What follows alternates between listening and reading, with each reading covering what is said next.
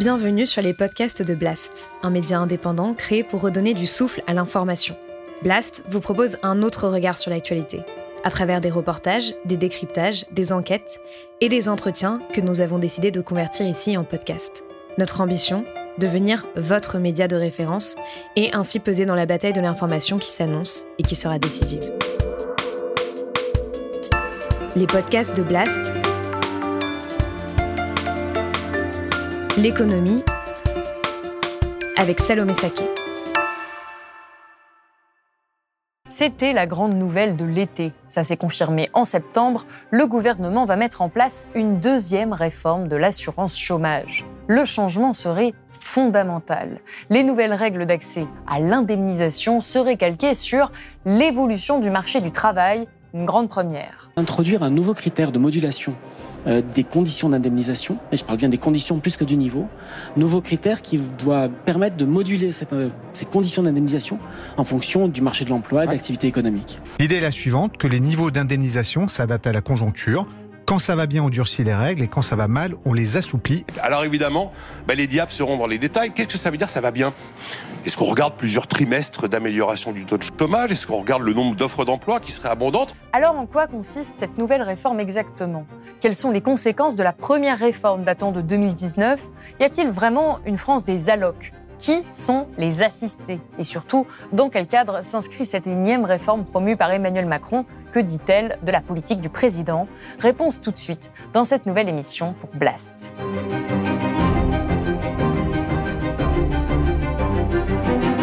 Gilles Raveau, bonjour. Bonjour Salomé Saké. Vous êtes économiste, maître de conférence à l'Université Paris 8. Vous êtes également l'auteur de Économie, on n'a pas tout essayé. Merci d'être là sur le plateau de Blast aujourd'hui.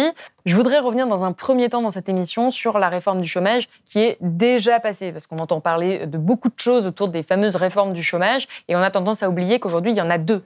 Il y a la, la réforme de l'assurance chômage qui est donc en cours depuis 2019, mais il y a de nouveaux changements qui ont été mis en place entre 2021 et 2022. Donc on va revenir un petit peu sur ce qui s'est passé dans cet épisode euh, précédent, c'est-à-dire ce qu'on a appelé la réforme Pénico les conditions d'entrée à l'assurance chômage qui se modifient, puisque avant il fallait avoir travaillé 4 mois pendant les derniers 28 mois, et maintenant il faudra avoir travaillé 6 mois dans les derniers 24 mois, c'est-à-dire qu'il faut travailler un jour sur 4 pendant 2 ans pour avoir droit à l'assurance chômage. Alors c'est pas forcément à la suite, ça peut être euh, réparti dans le temps.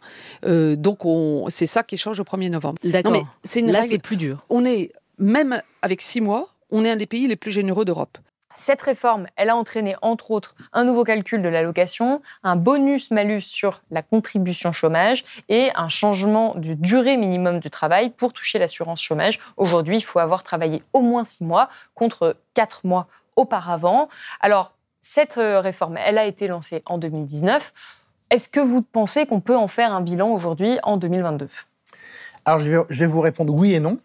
Euh, oui, c'est qu'il y a un indicateur qui a clairement évolué depuis 2019, c'est la part euh, des personnes privées d'emploi qui reçoivent une allocation chômage. cette part qui, pendant longtemps, était à peu près de la moitié, c'est-à-dire qu'il y avait un chômeur ou une chômeuse sur deux qui touchait de l'argent, hein, ce qui veut dire que donc la moitié des personnes au chômage ne touchaient rien. Pourquoi ces personnes-là ne touchent pas d'argent? Euh, bah Parce qu'en fait, il faut rappeler qu'il euh, il faut revenir au sens des mots, c'est que euh, l'assurance chômage, c'est une assurance. il faut d'abord préciser que ça n'a rien à voir avec l'État. Ça n'a rien à voir avec l'État. Ça, ça, relève en fait de la logique de la sécurité sociale telle qu'elle a été créée en 1945, c'est-à-dire que qui n'est pas universelle en France. Hein, la sécurité sociale n'est pas universelle en France. Pour avoir des droits sociaux, il faut cotiser, il faut travailler. La seule façon d'avoir des droits sociaux en France, c'est soit vous travaillez, soit vous êtes l'enfant de quelqu'un qui travaille, soit vous êtes le mari ou l'épouse de quelqu'un qui travaille, soit vous avez travaillé avant et donc là, vous êtes retraité. Mais euh, euh, la protection sociale en France, contrairement à d'autres pays comme par exemple la Suède, n'est pas universelle. Ça n'est pas vrai. Et donc, pour toucher l'assurance chômage, comme pour toucher la retraite, il faut remplir des conditions.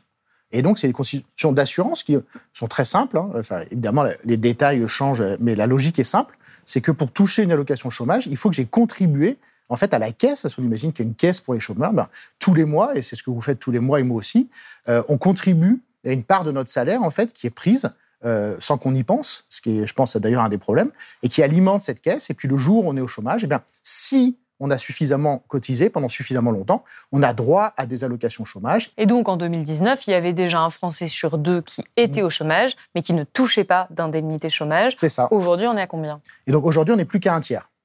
Donc on a une chute euh, importante. On est passé donc voilà de un chômeur ou une chômeuse sur deux indemnisé à maintenant euh, un ou une sur trois. Euh, alors évidemment, c'est difficile de ne pas faire référence au magnifique lapsus de Muriel Pénicaud lorsqu'elle était ministre du Travail. C'est une réforme résolument tournée vers le travail, vers l'emploi, contre le chômage et pour la précarité.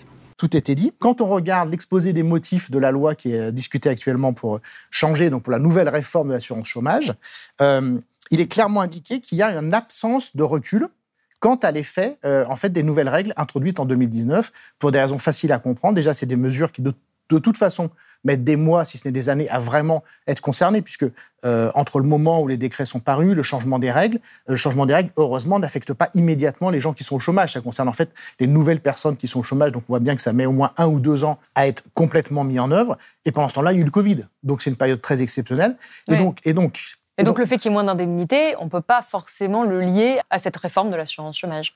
Je pense que c'est quand même euh, la, la- la principale explication.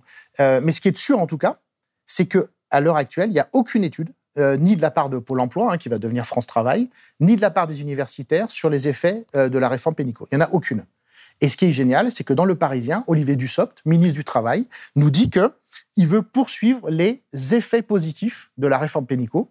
Donc il y a une seule personne en France qui connaît les effets de cette réforme et qui sait qu'ils sont positifs, c'est le ministre du Travail, parce qu'il est évidemment plus intelligent que tout le monde. Mais donc là, on ne peut pas vraiment se dire c'était une bonne chose ou une mauvaise chose, cette, euh, cette réforme-là. Vous, vous en pensiez quoi? Ah ben si, ce premier volet, parce qu'on Ah va... bah si, c'est sûr. Non mais alors, de toute, toute façon, ce qui est drôle là-dedans, enfin ce qui est terrible parce que c'est vraiment sinistre en fait cette histoire, mais il n'y a aucun débat à avoir puisque de toute façon, à l'époque, euh, c'est moins évident, j'avoue actuellement, mais à l'époque, il était très clairement dit que le but c'était de faire des économies sur l'assurance chômage. Donc à partir du moment où vous voulez faire des économies sur l'assurance chômage, évidemment, c'est comme pour les retraites. La seule façon, c'est de baisser euh, les allocations chômage, comme pour les retraites, de baisser les pensions de retraite. Je pense que tout le monde l'a compris. Donc après, effectivement, on rentre dans des détails techniques, mais je peux expliquer un tout petit peu, par exemple, il y a eu une entourloupe énorme euh, qui a été euh, très très bien analysée par les gens qui étaient contre la réforme à l'époque. En, en- entourloupe qui était tellement énorme que le projet de loi de, enfin le projet de réforme de Muriel Pénicaud a été retoqué deux fois par le Conseil d'État parce qu'il crée des telles inégalités qu'il était carrément illégal. Donc c'est pour vous dire à quel point c'était du n'importe quoi. Et donc avant, avant Muriel Pénicaud, il y avait un système très intelligent. En fait, la science chômage était très bien faite en France. C'est que on calculait euh, vos revenus du travail. Il faut faire une moyenne, évidemment. Et donc, il y a des gens, bon, ils peuvent penser c'est simple, la moyenne sur salariés. Mais il y a des gens euh, qui travaillent certains jours, qui ne travaillent pas d'autres, et dont les revenus varient énormément d'une journée à l'autre, dans plein de métiers, de la création, ou si vous êtes intérimaire dans l'industrie, etc. Et donc, euh, Muriel Pénicaud, elle a introduit un mécanisme très pervers, c'est que on calcule désormais ce que vous gagnez sur l'ensemble de la période qui précède le moment où, comme on disait avant, vous tombez au chômage. Et donc, on fait la moyenne sur, euh, par exemple, sur trois mois, euh, en comptant euh, les jours où vous avez travaillé, mais aussi les jours où vous n'avez pas travaillé. Donc, un jour où vous n'avez pas travaillé, votre revenu, c'est zéro. Mettons que le lendemain, vous avez travaillé, vous avez gagné 80 euros. Eh bien, avant, on considérait que votre, voyez, le, salaire, ce qu'on appelle le salaire journalier de référence, c'était 80 euros.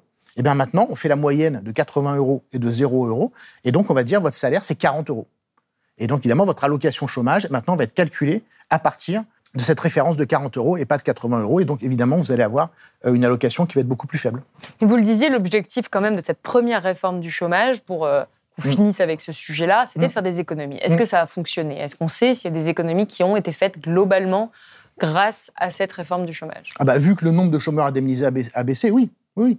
Mais en fait, euh, c'est ce que je trouve triste dans la période actuelle. C'est très facile euh, de taper sur les chômeurs. C'est très facile de diminuer l'allocation chômage, surtout qu'il y a un bruit hein, qui monte des depuis des années sur l'assistanat, sur la, euh, la désignation un peu à la vindicte populaire des, euh, euh, des, des- des chômeurs. Il y a une grande responsabilité ou une grande irresponsabilité de beaucoup de dirigeants politiques de ce point de vue-là. L'assistanat n'a pas sa place. Les efforts sont toujours pour les mêmes. Et de l'autre côté, vous laissez exploser l'assistanat. Protéger les plus faibles. Ce n'est pas les transformer en mineurs incapables, en assistés permanents de l'État, de ses mécanismes de vérification et de contrôle.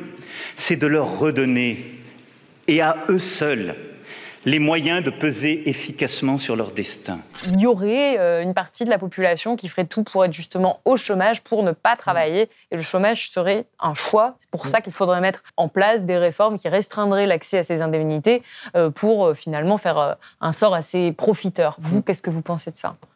Moi, j'en pense que c'est compliqué et que ça mériterait une discussion intelligente et pas du tout euh, simpliste comme elle est menée par beaucoup de dirigeants politiques actuels.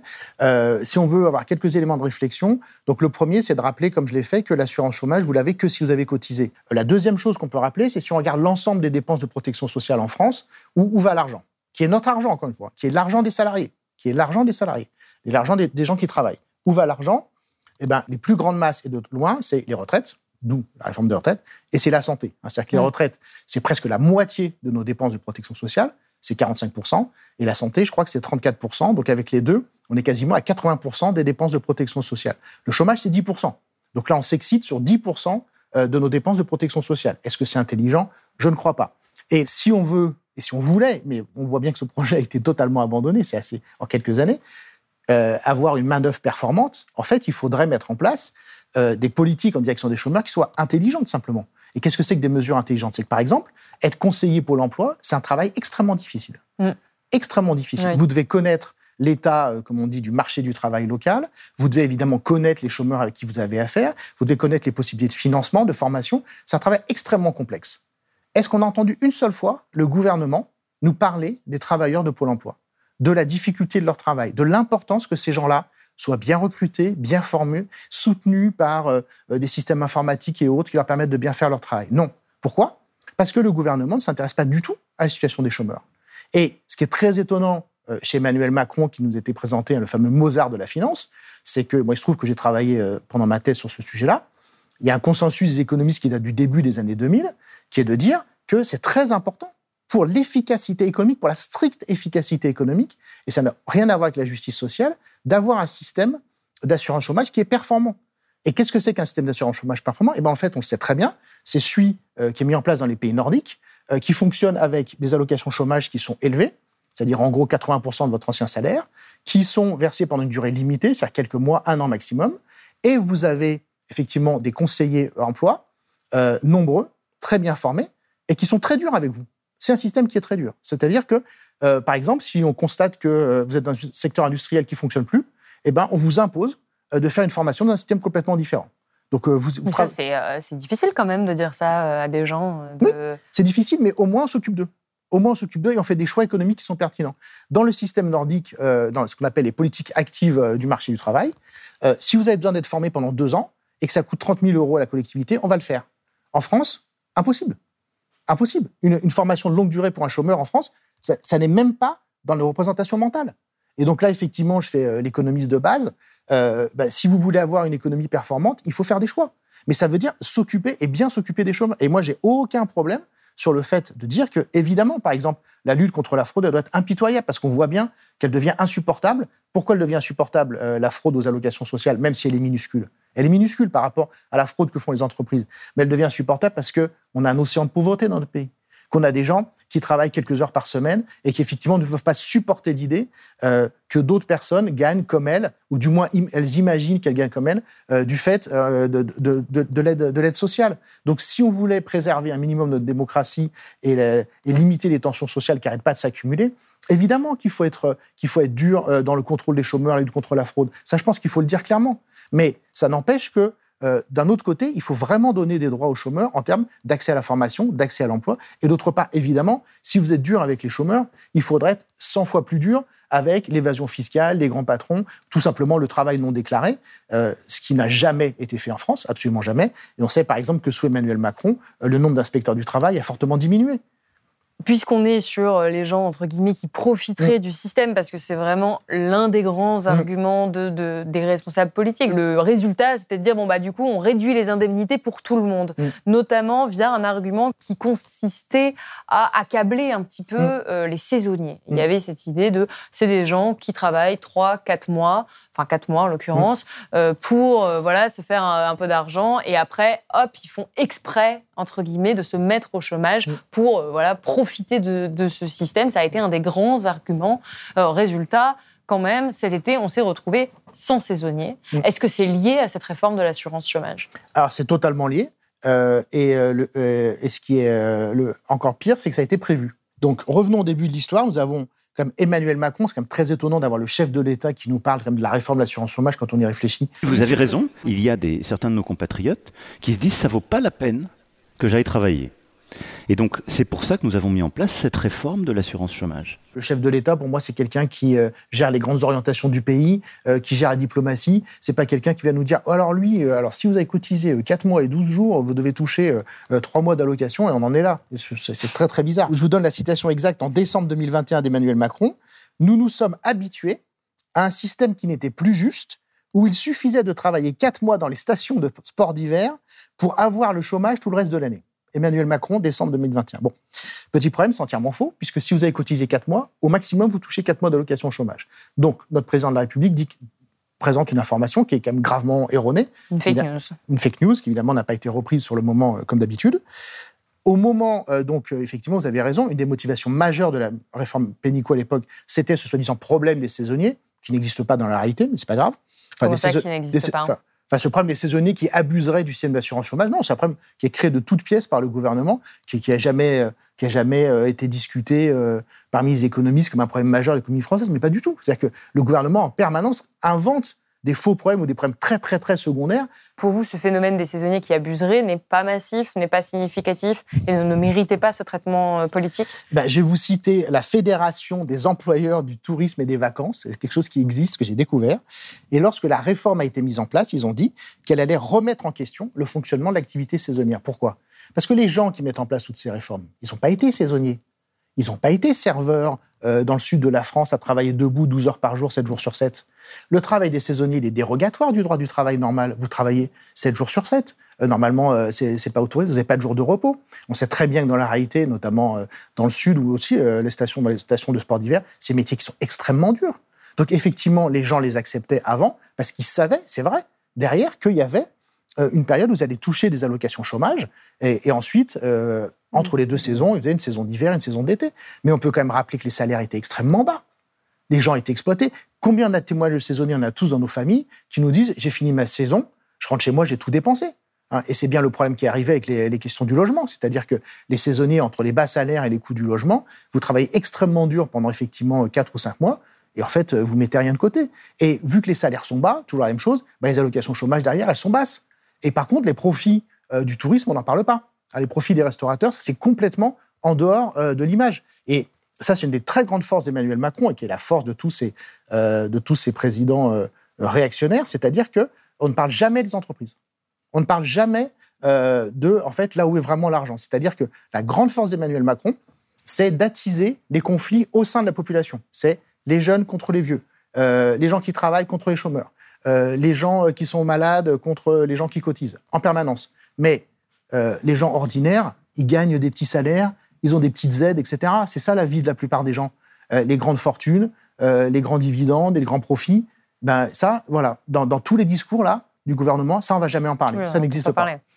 En tout cas, le- la question du chômage, c'est vraiment un des piliers de la politique d'Emmanuel Macron. Mm. Vous l'avez dit vous-même, il en parle en personne. Mm. Euh, ça a été euh, un des grands axes de son dernier quinquennat. Et là, il en remet une couche. Et Mm. c'est d'ailleurs pour ça qu'on a décidé de faire cette émission aujourd'hui, parce qu'il va y avoir un deuxième épisode, un Mm. deuxième volet de cette réforme-là. Mm. Donc là, c'est une réforme à partir de ce qu'on sait, hein, qui euh, permettrait de moduler les aides selon la situation Ouais. du marché du Mm. travail. Mm. Autrement dit, là, par exemple, on n'a pas beaucoup de chômage, et bien donc Mm. on durcit les conditions d'accès euh, à ces indemnités chômage. Finalement, c'est quoi? Ces, allocations dépendraient de euh, l'état du marché euh, en ça. France Bah, là aussi, c'est assez sidérant parce que Emmanuel Macron, en 2017, c'est drôle parce qu'il avait plusieurs remarques qui étaient très justes sur notre système social, qui avaient été faites avant lui, sur notamment sa complexité. Et là, on nous vend une réforme qui, moi, en tant qu'expert, est incompréhensible. Et j'ose pas imaginer ce que peuvent ressentir les personnes qui sont au chômage, qui sont actuellement inquiètes de ce qui va leur arriver, ou les gens qui vont connaître une période de chômage à l'avenir. Donc la première chose, vous l'avez dit, c'est qu'effectivement, c'est la fameuse, c'est la fameuse euh, citation euh, d'Olivier Dussopt dans son, entretien au Parisien, c'est-à-dire euh, bah, quand ça va bien, on réduit la durée de l'allocation chômage, et quand ça va pas bien, on l'augmente. Super. Pas bien de quoi Voilà, c'est ça, pas bien de quoi, tout, tout, à fait. Et donc, ça, je vous donne cette information. Nous, les économistes, quand on travaille sur les, les chiffres de l'emploi, euh, c'est toujours des chiffres provisoires. C'est-à-dire que l'INSEE, en fait, ne connaît la variation de l'emploi actuel, ou même le niveau de l'emploi actuel en France aujourd'hui, personne ne le connaît. Qu'a posteriori, en fait. On le, voilà, mais on le connaît un an plus tard. On connaît les vrais chiffres un an plus tard. Et oui. Mais Olivier Dussopt, comme il est très fort, lui, il connaît les vrais chiffres. Et donc, euh, quand on lui demande, euh, dans cette très bonne euh, interview du Parisien toujours, on lui demande, mais alors, bon, l'activité, comment on mesure l'activité? Je vous donne la réponse du ministre. Vous voir, c'est limpide. Alors, cela pourrait être soit un nombre de trimestres consécutifs avec amélioration de l'emploi, ou alors un comité qui nous donne son avis. Donc là, ce dont il s'agit, c'est que la durée d'indemnisation du chômage, qui a des conséquences énormes pour les personnes concernées, hein, savoir comment mener votre vie si vous avez, je ne sais pas, 800 euros d'allocation chômage qui tombent tous les mois, savoir si vous la touchez pendant 3 mois ou 5 mois, c'est énorme pour vous. Enfin, je veux dire, c'est une différence qui est colossale. Eh bien, cette durée-là, elle va dépendre hein, donc d'un calcul par des statisticiens d'un certain nombre de trimestres consécutifs, ou alors il y aura un comité qui va donner son avis, rempli de gens, hein, grassement payés avec nos impôts, etc., qui n'ont jamais connu le chômage, et qui, avec leurs petits calculs euh, savants, vont décider hein, de la vie quotidienne euh, des gens qui sont parmi comme les plus, les plus fragiles d'entre nous. Vous parlez d'Olivier Dussopt. Moi, j'ai vu une autre interview euh, qui a été menée avec Marc Ferracci, donc qui est député Renaissance, et mm. qui explique au JDD que l'exécutif ne tape pas sur les mm. chômeurs. C'est lui qui le dit. Il mm. affirme que le montant des indemnités ne baissera pas. Mm. Euh, il dit même que finalement, euh, c'est l'objectif du gouvernement actuel, c'est de protéger les Français face à l'inflation. Euh, déjà, aujourd'hui, quel est le montant en moyenne de ces indemnités chômage et comment on peut être sûr que, que ces, ces indemnités ne baisseront pas? Alors, donc, on rappelle encore une fois, il n'y a que une personne sur trois qui est au chômage qui touche les indemnités, donc il y a deux tiers de personnes qui n'ont rien, ou alors qui doivent recourir à des aides sociales, euh, comme par exemple le RSA ou des aides locales distribuées par les municipalités, etc. Donc, hein, c'est une sur trois. Et cette personne, euh, en moyenne, va toucher 1000 euros net. les indemnités chômage, en gros, c'est 1000 euros net. Ce qui, effectivement, voilà, on peut comprendre que pour une personne euh, qui est mal payée, qui est à temps partiel, elle va, se dire c'est beaucoup. Et puis 1000 euros, c'est la moyenne, encore une fois. Donc, il y a beaucoup de gens, on peut s'imaginer, si on pense au très haut salaire, qu'il y a aussi beaucoup de gens qui sont bien en dessous de ces 1000 euros. Et je trouvais ça intéressant, vous me l'avez dit euh, mm. avant cette interview, le chiffre de ces 1000 mm. euros, mm. c'est que souvent on a cette image de d'allocation chômage bien plus importante mm. finalement, qui serait euh, des énormes montants. 1000 mm. euros de moyenne, c'est mm. quand même assez peu. C'est ça, c'est assez peu. Alors, pour le coup, euh, soyons précis, euh, ce que dit Marc Ferracci, c'est juste. C'est-à-dire qu'effectivement, et en fait, c'est la différence avec la réforme Pénicaud. Donc, on a vu que la réforme Pénicaud avait bien pour but, hein, en changeant avec toute cette, cette usine à gaz du changement du mode de calcul, elle avait pour but de diminuer les, indemnisations, les indemnités chômage, et c'est ce qu'elle a fait. Donc là, la, réforme euh, actuelle, en fait, est complémentaire de ça. C'est la même logique, mais effectivement, on ne va pas toucher au montant que vous allez percevoir tous les mois. Simplement, l'idée, c'est que vous allez le percevoir pendant moins longtemps. Et donc, si euh, on raisonne en français et qu'on sort des arguties euh, des gens de la majorité, bah, évidemment, le montant total des allocations chômage que vous avez touché, bien sûr qu'il va diminuer. Puisque on est d'accord, hein, si vous avez le même montant mais pendant une durée moindre, bah évidemment, ça veut bien dire que le total des allocations, voilà. Donc c'est un petit jeu de mots. Et c'est pareil, enfin, les gens peuvent se reporter à l'interview et on voit Ferracci qui nous explique là aussi hein, que euh, alors, en, cas de reprise du marché du travail, on pourrait passer de 7 à 8 mois euh, d'indemnisation, etc. Enfin, le truc est, juste totalement incompréhensible déjà pour quelqu'un qui se pose et qui dit ça dans son salon. Et euh, donc, je me dis comment ça se passe dans la pratique? C'est-à-dire que les chômeurs reçoivent une lettre, ils disent, vous savez quoi, ça a repris l'emploi de ouf, et donc, eh ben, vous deviez toucher le chômage pendant 5 mois, maintenant ça va être 3. Enfin, vous voyez de quoi on parle? Ce qui me pose vraiment problème avec Emmanuel Macron depuis le début, mais je pense que c'est une espèce de mélange parfait du banquier d'affaires et du haut fonctionnaire c'est qu'il est complètement, euh, il a une haine de l'État. Hein. Je pense que le scandale des cabinets euh, McKinsey, je pense que c'est ça que les gens de la majorité n'ont pas compris. C'est pas du tout un scandale financier, c'est que c'était une disqualification assumée du travail des hauts fonctionnaires en disant alors vous, les hauts fonctionnaires, vous êtes quand même des gros nuls, et donc on va aller payer des petits jeunes bien débiles qui vont vous expliquer la vie, voilà, qui connaissent rien au ministère de la Santé, au ministère du Travail, au ministère de l'Industrie, qui sortent de leur école de commerce, qui font les PowerPoint bien débiles qu'on a tous vus. On va les payer dix fois comme vous, et ils vont vous expliquer la vie. C'est ça la violence d'Emmanuel Macron. Et quand vous regardez ce qu'a fait Emmanuel Macron dans le domaine économique euh, depuis qu'il est ministre de l'économie, donc ça commence à faire maintenant, il est obsédé par l'État. C'est-à-dire que Emmanuel Macron, il passe son temps à touiller le, ce qu'on appelle, nous économistes, le système socio-fiscal. Que je te baisse les impôts sur le riche, que je te baisse les retraites, que je te baisse les allocations chômage. Et c'est quoi les problèmes de l'économie française? Le premier problème, tout le monde le sait, c'est la désindustrialisation. Qu'est-ce qu'on fait par rapport à ça? On n'a rien fait. On n'en parle pas. Pourquoi? Parce que c'est difficile. Parce que baisser les allocations chômage, mais baisser les retraites, c'est facile. Et pourquoi donc c'est de la politique? C'est quoi Il fait ça parce que c'est plus populaire? Parce que parce que c'est pas populaire de baisser le chômage et de baisser. euh, je veux dire, c'est quand même pas si populaire que ça. Alors, euh, je pense qu'il y a plusieurs lectures qui sont possibles et qui sont assez complémentaires. Une première lecture, c'est que c'est très frappant quand vous voyez la façon dont gouverne euh, Emmanuel Macron dans le domaine économique. C'est qu'en fait, pardon, je vais être très violent, il en a strictement rien à faire de vous, de moi ou de tous les gens qui sont en France. Ces messages sont en permanence dirigés vers la communauté financière internationale. Mm. Hein, c'est ces fameux sommets Choose France, choisissez la France, qui fait tous Mm. les ans avec le sommet de Davos. C'est tout le discours sur l'attractivité. Et c'est ça, euh, là, si on, si on est vraiment sérieux et très rigoureux, c'est ça la cohérence euh, de son programme économique avec les très fortes baisses d'impôts euh, sur les entreprises, sur les très hauts revenus. Hein, il a beaucoup insisté, euh, même si c'était là aussi complètement faux, hein, sur la taxation, l'ISF, qui faisait partir hein, les, les Fr- Français. Les Français quittent le pied par millions avec l'ISF. Il n'y a jamais eu aucun espèce de départ euh, lié à l'ISF. Il n'y a aucun chiffre là-dessus qui permet de l'étayer. Mais Emmanuel Macron, il savait, voilà. Donc, et donc, il est en permanence, si vous voulez, dans sa tête. Et ça, je pense qu'il faut vraiment se le, mettre, bien, bien, le, le, mémoriser. Voilà, il est en permanence obsédé qu'est-ce que la communauté internationale financière va penser de la France? Voilà. Donc, il faut être attractif. Et donc, quand, il casse euh, les droits des chômeurs, quand il casse les droits des retraités, c'est pour montrer qu'il est capable d'être dur, c'est pour montrer euh, qu'il est capable de réduire les déficits sociaux. Et voilà, tout ça, c'est la première explication. La deuxième explication, c'est que pour connaître très bien les modèles économiques sur la tête d'Emmanuel Macron, qui sont ceux que j'ai étudiés, qui sont ceux que j'enseigne depuis des années, il arrive, et je sais que c'est absolument incroyable, mais je peux vous le dire, c'est la réalité, c'est qu'en fait, il y a deux, il y a, si vous voulez, il y a deux cases dans la tête d'Emmanuel Macron. Quand il diminue très fortement le coût du travail pour les entreprises, c'est lui qui a créé hein, le CICE, le crédit d'impôt compétitivité emploi, sous, sous, euh, sous François Hollande. Dont on a démontré l'inefficacité Voilà. à de très nombreuses reprises, y ça. compris euh, des organes qui appartiennent à l'État, euh, qui Voilà. ont démontré que c'était vraiment un fiasco, cette, Exactement. cette Et, réforme. ça, et- et rien que cette, ce- voilà, ça, ça nous coûte, bon, en gros, 20 ou 30 milliards d'euros par an. Oui, oui. C'est c'est des sommes complètement folles. Mais quand il fait ça, pour lui, si vous voulez, euh, on pourrait dire c'est du bon déficit. Vous voyez, c'est du, c'est du bon déficit, c'est du déficit goût chocolat. ouais. Mais par contre, les retraites, le chômage, la santé, ça, c'est du mauvais déficit. Vous voyez, ça, ça, ça, ça pique la langue, ben, c'est pas agréable. Et donc, ce qui est prodigieux, c'est cet homme qui a pillé l'État comme personne en France euh, en temps de paix. Vous n'avez pas l'impression d'exagérer, euh, quand même, Non. piller l'État? Non, je ne- et je, je comprends absolument pas qu'il y ait aussi peu de journalistes économiques euh, et même d'économistes qui le disent. Il suffit de regarder les chiffres, c'est très, c'est, facile à faire. Si vous mettez ensemble toutes les réformes revendiquées par Emmanuel Macron, de baisse de fiscalité du capital, de baisse de l'impôt sur les sociétés, de baisse du coût du travail avec euh, le, le CICE qui a ensuite été converti en baisse de cotisation sociale. CICE qu'il a fait quand il était ministre. Oui, qu'il a fait quand il, oui, mais ensuite qu'il a, qu'il a prolongé euh, quand il était évidemment euh, président de la République.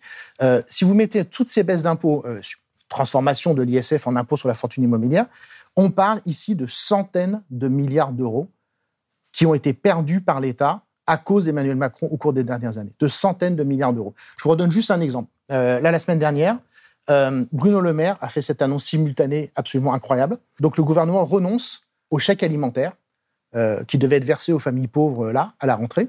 Tout le monde a déjà oublié. Au printemps dernier, Emmanuel Macron lui-même disait ce chèque alimentaire, il est indispensable. D'accord? Donc là, le chèque alimentaire, il n'aura pas lieu parce que c'est trop compliqué. Puis bon, bah, voilà. Par contre, il y a un nouvel impôt sur les entreprises qui va être supprimé cette année, hein, qui s'appelle la CVAE. Je vous passe les détails. Ça va faire perdre 4 milliards. 4 milliards d'euros, rien que cette année, au budget de l'État. Vous baissez un impôt qui ne gêne pas du tout, en réalité, le fonctionnement des entreprises. Cette baisse d'impôt ne va avoir strictement aucun effet sur l'activité économique de la France à court terme. Tous les économistes honnêtes le disent. À moyen terme, il est tout à fait aussi possible qu'elle ait juste aucun effet. Ça va juste baisser les impôts sur les entreprises qui ont plus d'argent. Elles seront très contentes et à Noël, euh, elles feront la fête et elles seront contentes. Voilà.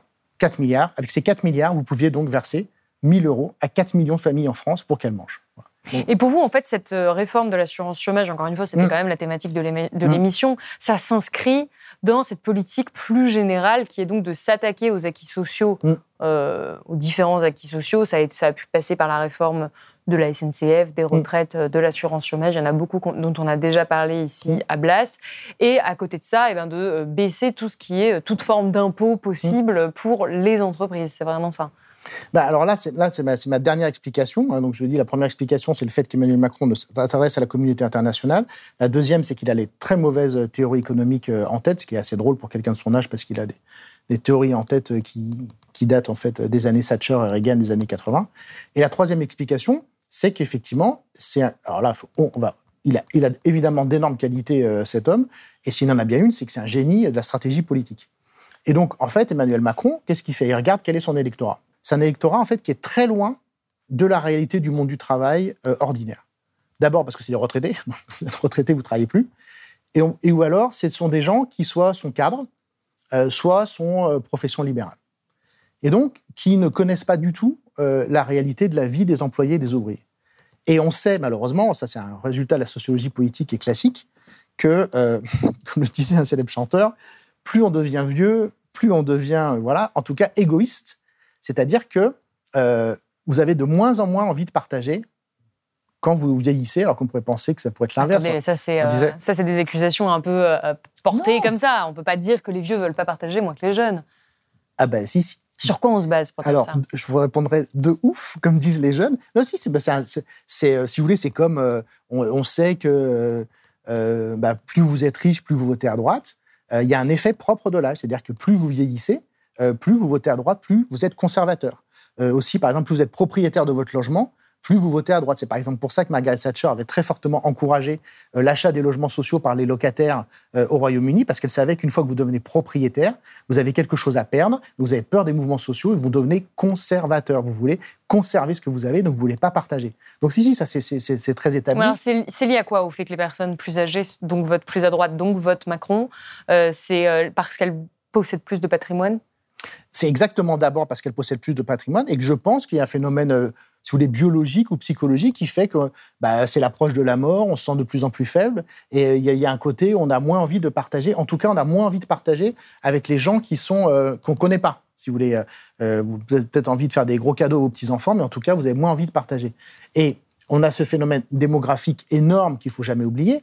c'est que boomers qui sont. Bah oui, oui, mais c'est qu'on a beaucoup plus de vieux que de jeunes en France, et les jeunes ne votent pas et les jeunes ne votent pas. C'est-à-dire qu'en fait, dans le, quand vous regardez les élections, les vieux pèsent trois fois plus, trois fois plus que les jeunes. Et donc, en fait, Emmanuel Macron, il fait un calcul électoral qui est très simple, c'est que, par exemple, la réforme des retraites, donc ça, voilà, puisque vous êtes sceptique et vous avez raison de l'être, regardez les sondages, c'est très net. La réforme des retraites, le fait de passer l'âge de départ de légal à retraite à 65 ans, il y a une seule catégorie d'âge qui la soutient, qui c'est? Les déjà retraités. Voilà, les plus de 65 ans. Et c'est pareil, euh, si vous faites des, sondages sur l'assurance chômage, plus les gens sont âgés, plus ils disent oui, quand même, euh, les gens sont des feignants, moi dans ma jeunesse c'était dur, on se plaignait pas, tous ces discours-là, etc. Et donc Emmanuel Macron, il regarde son électorat, et donc il fait ça. En tout cas, cette euh, réforme, elle risque de s'attaquer tout de même au quotidien de beaucoup de mmh. gens. Est-ce qu'il ne prend pas là un risque de révolte sociale? Ou pour vous, c'est un sujet sur lequel les Français ne se mobiliseront pas? Alors, euh, je ne pense vraiment pas que ce soit un sujet sur lequel euh, les Français euh, se mobilisent. sur les retraites, évidemment, puisqu'il va aussi y avoir apparemment la réforme des retraites, on verra, là, il y a plus de possibilités de mobilisation. moi, il y a quelque chose qui me gêne beaucoup dans le débat médiatique français, c'est qu'on donne beaucoup la parole aux syndicats, alors que je pense que vous n'êtes pas syndiqué, moi je ne le suis pas, et que la plupart des gens, non seulement ne sont pas syndiqués, ils connaissent personne qui est syndiqué. C'est-à-dire qu'en fait, les syndicats en France n'existent pas. Ils n'existent plus dans la réalité des gens depuis des années et des années. Et donc, il y a tout un cirque médiatique qui est entretenu. Évidemment, on leur tend le micro à leur place. Moi aussi, j'irais à la télé, si j'étais la CFDT, la CGT. On fait croire que derrière, il n'y a, rien du tout derrière. Il n'y a rien du tout derrière. Euh, la France, le taux Donc, il n'y a pas d'opposition réelle euh, à la réforme de l'assurance chômage, par exemple Non, euh, non d'une part, non. Et d'autre part, ce qu'on a constaté là aussi, puisque, en fait, si vous voulez, pour moi, c'est très facile de lire la situation actuelle. Et je ne comprends pas que plus de gens le fassent comme moi, parce que ce que fait Emmanuel Macron, c'est ce qu'a fait Margaret Thatcher au Royaume-Uni, c'est ce qu'a fait Gerhard Schröder, le sociodémocrate, euh, au début des années 2000 en Allemagne, et c'est évidemment ce qu'a fait Ronald Reagan aux États-Unis. Donc c'est très bien ce qui va se passer. Qu'est-ce qui va se passer alors? Bah, La première chose qu'on constate déjà, c'est une augmentation de la pauvreté. C'est-à-dire qu'on a quand même, est quand même dans un pays où on a vu des étudiants aller aux soupes alimentaires pendant le Covid et on n'en a tiré aucune conclusion. C'est quand même prodigieux. Donc une augmentation très forte des inégalités, de la pauvreté et et là aussi, ce que montrent tous les travaux euh, de sociologie euh, là-dessus, c'est que, contrairement à ce que pourrait peut-être laisser supposer un romantisme de gauche, euh, plus la, situation est dure, moins les gens sont solidaires. Moins les gens sont solidaires. C'est-à-dire qu'en fait, les, les luttes sociales ont plutôt lieu lorsque la situation s'améliore et que les gens retrouvent espoir. Mais là, vous voyez bien, on a une chape de plomb terrible qui nous tombe sur la tête, qui est évidemment déjà le dérèglement climatique, c'est-à-dire la perspective. On a quand même des articles qui nous parlent tranquillement d'extinction de l'humanité. On a vécu un été complètement dingue. On a ça. On n'a pas de perspective de politique euh, euh, d'alternative de victoire de la gauche. Et euh, on voit, enfin, Emmanuel Macron a quand même réussi à supprimer des lits pendant la crise du Covid et il s'est rien passé. Dans les hôpitaux, oui. Dans les hôpitaux. Moi, je suis allé, je le reconnais comme journaliste, aux manifestations des infirmières il y a plusieurs années. Il y avait personne. Il y avait que des blouses blanches. Elle était où la population? Moi, mes camarades profs qui se plaignent parce qu'on cache l'université, je leur dis tout le temps Mais vous étiez où pour défendre l'hôpital? Vous n'y êtes pas allés. Vous vous rendez compte, tout ce qu'on accepte comme recul social, c'est absolument prodigieux. Vous, vous me parliez de, tournant euh, avant cette mm. émission, de vraiment. Euh, on a peut-être trop hurlé à la libéralisation, mm. à l'ultra-libéralisation, mais là, Emmanuel mm. Macron, il fait ce que personne n'a fait avant, vous l'avez dit euh, précédemment. Pour vous, on est en train de passer à un point de bascule, un point de non-retour dans la destruction de l'État français? Oui, oui.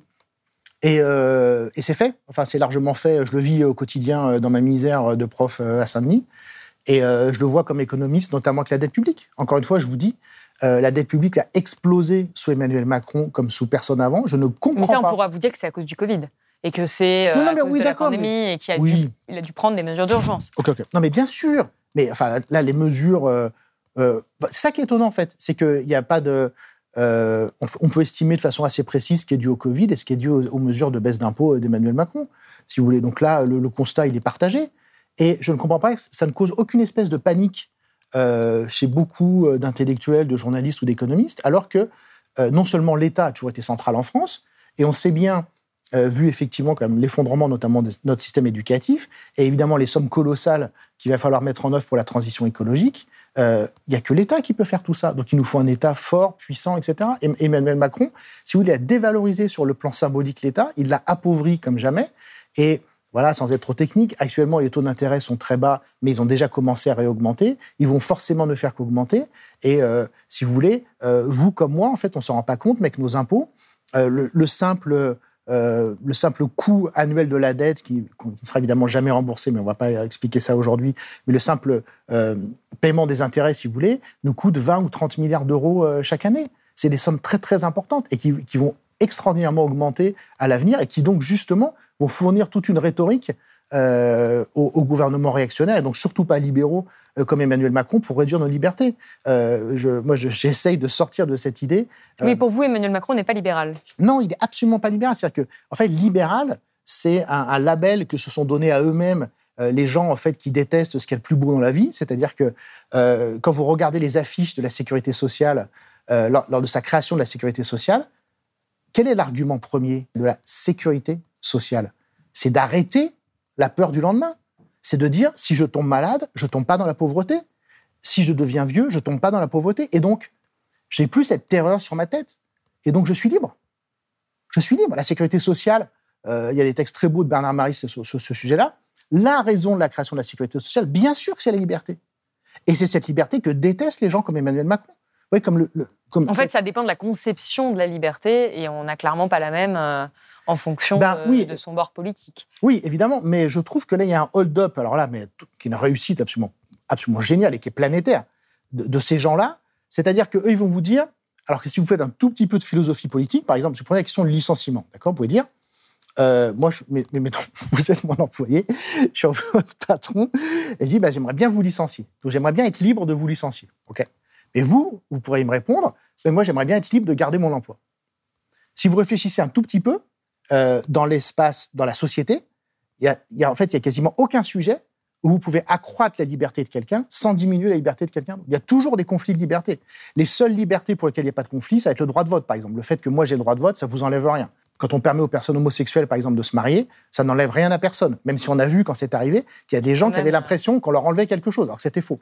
Mais dès que vous sortez de ces quelques cas très limités, dans tout le domaine économique et social, ou même, je sais pas, dans votre famille ou partout, la liberté de l'un s'oppose toujours à la liberté de l'autre. C'est un truc archi basique, c'est cours de première année de philosophie politique. Et donc, la force de ces mouvements-là, mais enfin, qui ont vraiment emporté les meilleurs esprits de la planète depuis des décennies, c'est de dire ah oui, en fait, c'est ultra important c'est une question, vous voyez, quasiment morale pour les entreprises d'avoir le droit de faire ce qu'elles veulent, de, de, délocaliser du jour au lendemain, etc., de jouer avec la vie des gens. Ça, et de détruire la planète. Et de détruire la planète, ça, c'est une liberté fondamentale. Par contre, vous, euh, votre liberté euh, toute simple de juste euh, pas avoir une vie de misère, de pouvoir mener voilà votre vie normalement, ça, c'est pas une liberté très importante. Vous vous rendez compte de ce qui s'est passé? Et nous, on continue, nous, les gens qui crient tout comme ça, on continue à, accorder le droit à ces gens-là de se qualifier de libéraux. Ça, c'est juste pas possible. Encore une fois, euh, l'exemple typique, c'est la réduction du temps de travail. Si vous revenez sur les débats sur les 35 heures, il y a une haine qui s'est déversée à ce moment-là, qui raconte très bien notamment Martine Aubry, etc. Euh, une haine euh, des députés de droite, mais aussi des entreprises. Mais l'idée que les gens aient du temps libre, et ça, rend, ça rendait fou tout un tas de patrons, pas tous évidemment, mais l'idée qu'on puisse choisir son temps, qu'on vienne travailler quand on veut, et, donc là, même par rapport à l'assurance chômage, moi, j'ai pas d'idée particulière là-dessus, et, c'est à chacun d'en avoir, mais cette idée de on choisit de travailler, d'être au chômage, pourquoi pas? Pourquoi, pourquoi, pourquoi ça, c'est effrayant, alors qu'encore une fois, les sommes en jeu sont dérisoires? Pourquoi c'est ça dont on parle aujourd'hui, alors qu'encore une fois, littéralement aujourd'hui, il y a je ne sais pas combien de centaines, de milliers, si ce n'est de millions d'élèves qui n'ont pas tous leurs profs face à eux, ou qui ont des profs qui sont, pardon de le dire, qui sont mauvais parce qu'ils sont vacataires, ou juste parce qu'il y a tellement peu de candidats que maintenant on est obligé de prendre des gens qui n'ont pas le niveau. On ne parle pas de ça dans un pays comme la France, qui s'est bâti autour de l'école. L'école a toujours été un repère symbolique Il y a un problème d'ordre de priorité en réalité dans la, dans la politique qui est proposée aujourd'hui. Ah bah c'est le moins qu'on puisse dire. Et effectivement, la grande réussite d'Emmanuel Macron, c'est de réussir voilà, à nous faire perdre notre temps avec ces, débilités d'assurance chômage et, et de retraite. Et c'est justement pour ça que les jeunes ne votent plus. Parce qu'ils voient bien que les vraies questions auxquelles ils sont confrontés, soit dans leur vie personnelle, soit des questions de changement climatique, ne sont absolument pas abordées par le pouvoir. Et je rappelle qu'on a fait un entretien dédié entièrement à la question du vote des jeunes, justement, que vous soulevez. C'est la fin de cette émission. Merci beaucoup, Gilles Raveau, d'avoir été avec nous aujourd'hui. Si vous avez aimé ce podcast, s'il vous a été utile, n'oubliez pas de nous mettre des étoiles ou de le partager autour de vous ou sur vos réseaux sociaux. Blast est un média indépendant, et si tous nos contenus sont en libre accès, c'est grâce au soutien financier de nos blasters et abonnés. Pour nous soutenir, faire un don unique ou mensuel, rendez-vous sur blast-info.fr slash soutenir. Blast, c'est aussi une web télé disponible sur YouTube et Peertube et présente sur tous les réseaux sociaux. Alors suivez-nous pour ne rien rater de nos contenus et abonnez-vous à notre chaîne YouTube.